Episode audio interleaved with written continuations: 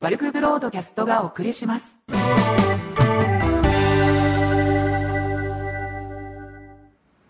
はい。えーと、前回の続きです。前回どこまでしたんだっけ？あ、えーっと、マザーボードとケース。これが決まったら、次、メモリーが必要なんです。メモリーと、あと、ストレージっていう、ハードディスクとか SSD とかですね。でそういったものが必要になってきます。この電源も必要になってきますとか。いろんなものがここから必要になってくるんですけど、うん、メモリ、メモリは、うん、まあ自作 PC を作るって方は、大きく分けて多分 OS は Windows がほとんどだと思うんですよ。で、Linux でっていう人っていうのは多分これを聞く必要が多分ないと思います。スキル的に。Ubuntu なんだけど、なんていう人は、えー自分は戦闘 OS で、なんていう人は多分もうとっくに自作して、次の工程に行ってるはずなんで、まあそれは置いといて、ほぼほぼほぼの人は Windows だと思います。で、Windows、今現行だと10ですね。で、10の、えー市販品で多いのは、乗ってるメモリーが初期の頃だと4メガとかってむちゃくちゃなことになってたりとか、で、今現行だと8メガなんですよ。8ギガなんですよね。正直8ギガで動く OS 化ってそんなことなくて、最低16は必要なんですよ。で、えーその分メモリお金かかるじゃんつっても、そんなに値段変わらないです。で、8メガで Windows 10を動かしてると、えー数時間でですね、なんかもっさもっさしてきます。もっさもっさもっさもっさして、結局再起動して、あ、戻った。で、そ結局その数時間後にまたもっさもさするんですよ。だったら、こう、そんな効率が悪いんで、数千円の差でいいから、あの、16メガにし、16メガのメモリを載せると。で、この時も、普通の方って、まあ、あの、メモリをノートパソコンに足そうとか、市販品のデスクトップに足そうとかっていう方は知らなかったりするんですけど、デュアルチャンネルっていうのがもう10年、20年ぐらい前かな、存在するんですよね。で、うーん、一番さっき言ったあの、大きいやつの ATX っていうマザーボードであれば、メモリのスロット、させる場所が4つあったりするんですよ。2つってのはあんまりもう原稿はないかな。4つあったりするので、そこに、うーん、全部埋めなくても別にいいんですけど、えー16メガにしたい場合は8メガ8メガ。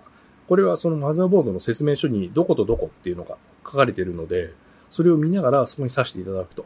そうすると、デュアルチャンネルって、えー1枚でやるよりも分散して処理をするので効率が上がるんですよ。なので、えー2枚。で、ベストなものは同じ規格で、同じ容量で、同じメーカー。なので、えーこれがちょっとずれてしまうと、ちぐはぐになっちゃうんですよね、処理が。なので、メモリーを買うときに2枚セットとか4枚セットってあるのはそのせいなんですよ。なんで同じものですよっていうことで、デュアルチャンネルに使ってくださいねってことで2枚セットになってるんです。だから16なのに 8×2 とかになってるのはそのせいなんですよ。で、これで2枚刺して。で、もっと増やしたいって場合はできれば、残り2つはもう同じ規格、同じメーカーがベストなんですけど、まあそうじゃなかったらどうすんのか、4枚新しいの買ってその2枚ついてるのを捨てるとか、ほんとそういうことになったりします。なんでそれを考えてメモリーを最初選ばなきゃいけないんですね。で、その次、うん、ストレージですね。えー、現行で手に入るストレージとしてはハードディスクですね。で、その次に SSD、ソリッドステートドライブですね。ま最近のノートパソコンなんか結構ついてたり、まあ、デスクトップにも市販品ついてますね。SSD ってものがあります。えー、で、M.2。で、M.2 は、えー、ちょっと一般的になってくるんじゃないかなと思われるのが、プレステ5のも M.2 が付けられるっていう仕様になってるんで、ちょっと聞いたことあるかもしれないですね。あの、チューインガムみたいな細長い基板です。それをマザーボードに直接ぶっ刺すんですよ。それが今のところ現行で、えー今週までは一番速い記憶媒体ですね。速度が出ると。うん。ハードディスクとかで、だいたいシリアル ATA の3.5インチの通常のもので、転送速度200メガぐらいですかね、今。200前後。で、SSD になると大体これが500から600、まあ、ものにもよるんですけど、になると。で、今言った M.2 に関しては5000メガぐらいいきます。うちで動いてるやつは5000メガ常に出てますね。はい。なので、そのぐらい差が出ると。で、コスト的には、ハードディスクが一番安いです。えー、1テラ単価で見ると、えー、ハードディスク6テラで今、内蔵のもので1万ちょいぐらいです。1万1000とかぐらいで、SSD が、えー、1テラで1万円ぐらいですかね。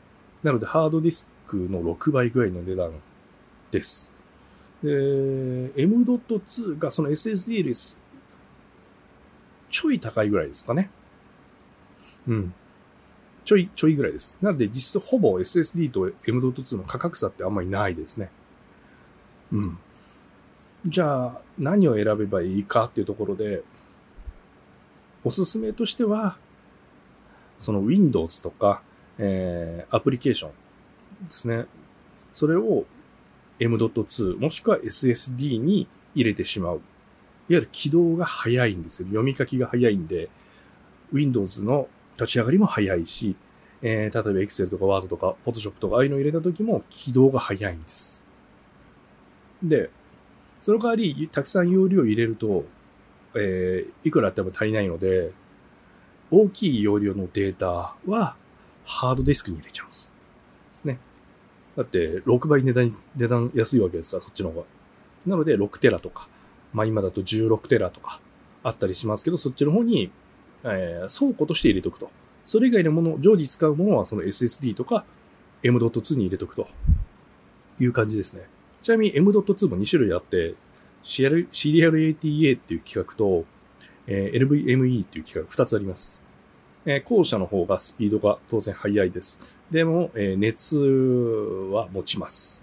シリアル ATA より。なので、えーヒートシンクをつけたりとか、ヒートシンクにファンをつけたりする場合もあったりします。というところですかね。なので、自分がどうしたいかですね。なので、ドライバー僕2つあった方が多分いいと思います。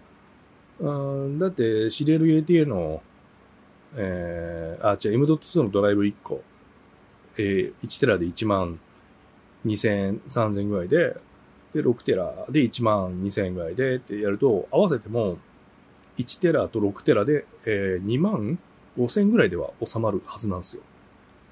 で、こっちの方がストレスはないと思います。まあ、6テラも普通の人であれば十分だろうと思うんですけどね。うん。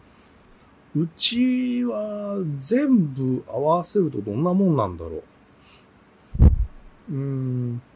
今直近で今め、あのメインで使ってるものに関しては、まあ、複数台を一つの形、チームとして考えてみると、えっ、と、80テラぐらいあります。なんで80テラって、80テラっていう、うんまあまあ、いろいろ、いろいろあって80テラぐらいですね。全部合わせると多分、100、100テラは多分超えてるはずです。うん。っていう感じです。まあ、それは参考にならないですね。どうでもいい話です。で、その次に電源があります。電源って何？っていう人は多いと思うんですけど、電源は電源で、あこれもいろいろあるんですよ。うーん、ピンキリなんですけど、えー、いわゆる出力ですね。えー、350W とか 300W ぐらいから、上は 1200W ぐらいまでかな。いわゆるその中で収めてくださいっていう感じで考えればいいと思うんですよ。でその時に中で使う電力をだいたい計算をして、どのくらい使うかなとか、っていうのを見て、そこの数字を出すと。例えば、あー先ほど出た AMD の Ryzen っていう CPU はだいたい 65W が、まあもっと食うやつもあるんですけど、今現行のものってほとんど 65W ぐらいなんですよ。で、マザーボードを含めて、だいたいそこについてるハードディスクとか入れて、ファン入れて、だいたい 100W ぐらいだったりします。いわゆる常駐100、ああ、常駐だと100じゃ収まんないか。200ワットぐらい使うか。200ぐらいですね。200ワットぐらいになると思います。で、えー、あと、ローエンドとかには出てこなかったミドルエンドからハイエンドに必要なグラフィックボード。これが、えー、電気食うんですよね。また別に電源、電力が必要になったりします。えー、これだけで 200W、300W プラス乗っかります。なので、今言った 200W と 300W って言ったら、えー、500W 以上のものが必要になると。ぴったしっていうのは危なすぎるんで、えー、そこから100、200余裕を持ってやっていただ、えー、選んでいただくと。常にその 600W の電源買ったからって 600W を消費してるわけではなく、えー、マックスそこですよというとこです。で、えー、電源も、いわゆる変換効率っていうのがあって、まあ、電源買うときに、まあ、いろいろラベルで出てるんですけど、ゴールドとかプラチナとかシルバーとか、いわゆる変換効率が高ければ高いほど値段が上がります。えー、そして、うん、電源も、うん、最初から電源ケーブルが全部もう、あのー、ボックスから出てるものと、コネクターで使うものだけ挿してつけるものがあったりします。おすすめは後者ですね。なんでかっていうと、えー、最初から電源がもう全部出ちゃってるものっていうのは、えー、使わない電源が出てきた時ぐっちゃぐちゃになるんですよ。あの邪魔なんです、場所が。なので、使わないものをケーブルごとケースの外に出しちゃってしまっとくっていうことができるんで、ちょっと高いですけど、そっちの方がやりやすくて、えー、いいですね。うん。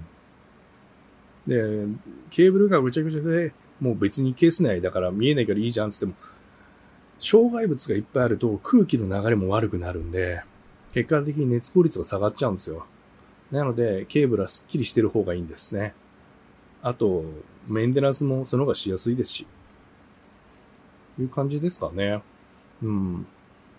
あとは、えー、Windows の場合だと Windows を買わなきゃいけないんですよ。これも、今まで市販品買ってた方は、えー、何それっていう感じだと思うんですけど、もちろん、ウィン、マイクロソフトの売る メイン、は Windows っていう OS を売ってることなんで、そのと、それプラス Office が売られているんで、Windows は買うものなんです。最初から付いてるものじゃないんです。最初から付いてたらマイクロソフト儲かるわけないじゃないですかっていう。なので、えー、今 Windows 10 Home が、うーん、1万5000から1万7000ぐらいですかね。で、Windows Pro が2万円、2万円の半ばぐらいで売られてるはずです。うん。ね、この OS を買うという感じですね。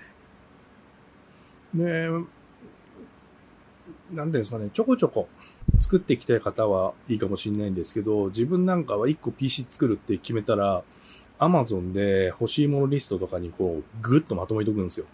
で、一気にバーって、その、え一日に集中してこう届くようにして、はい、これで全部1個の PC パーツ届きましたにしちゃいます。その方が楽なんですよね。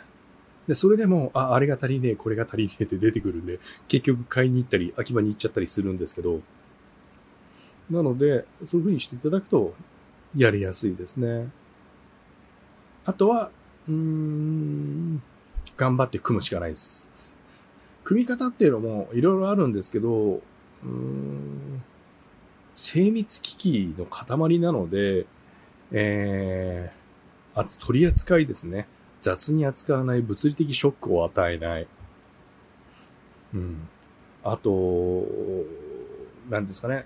配線をつなぎ替えてるときは電源ケーブルをもう抜くとか、っていうところですかね。うん。スイッチ入ってなければ電気通ってねえんだろうってそんなことないんですよ。電源ボックスによっては電源ボックス触れてるだけでなんかもう感電するような そんな電源ボックスもあったりするんですけど、そういうのもあったりするんで、別に死ぬほどの電気は流れてなかったりするんですけど、あの、非常に指先にプルプルしてイライラします。はい。ですかね。うん。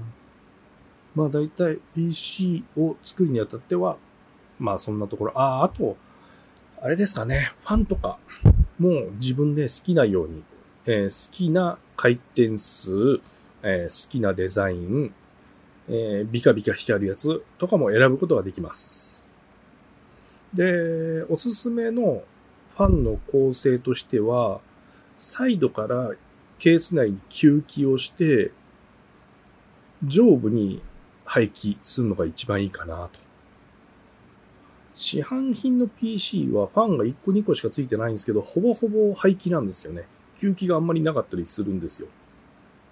なので、うちは今サイドからファン4つで吸気して、2つで、あ、3つか。3つで排気してます。上部に。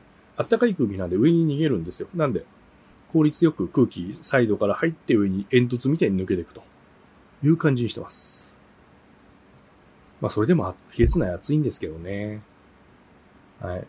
で、うーん、まあそんなとこですかね。自作 PC を作るにあたって、音声で聞く自作 PC 講座でした。また次何を話すかちょっと決めてないんですけど、またちょっといろいろ考えて話そうかななんて思います。はい、それではまた聞いてください。では。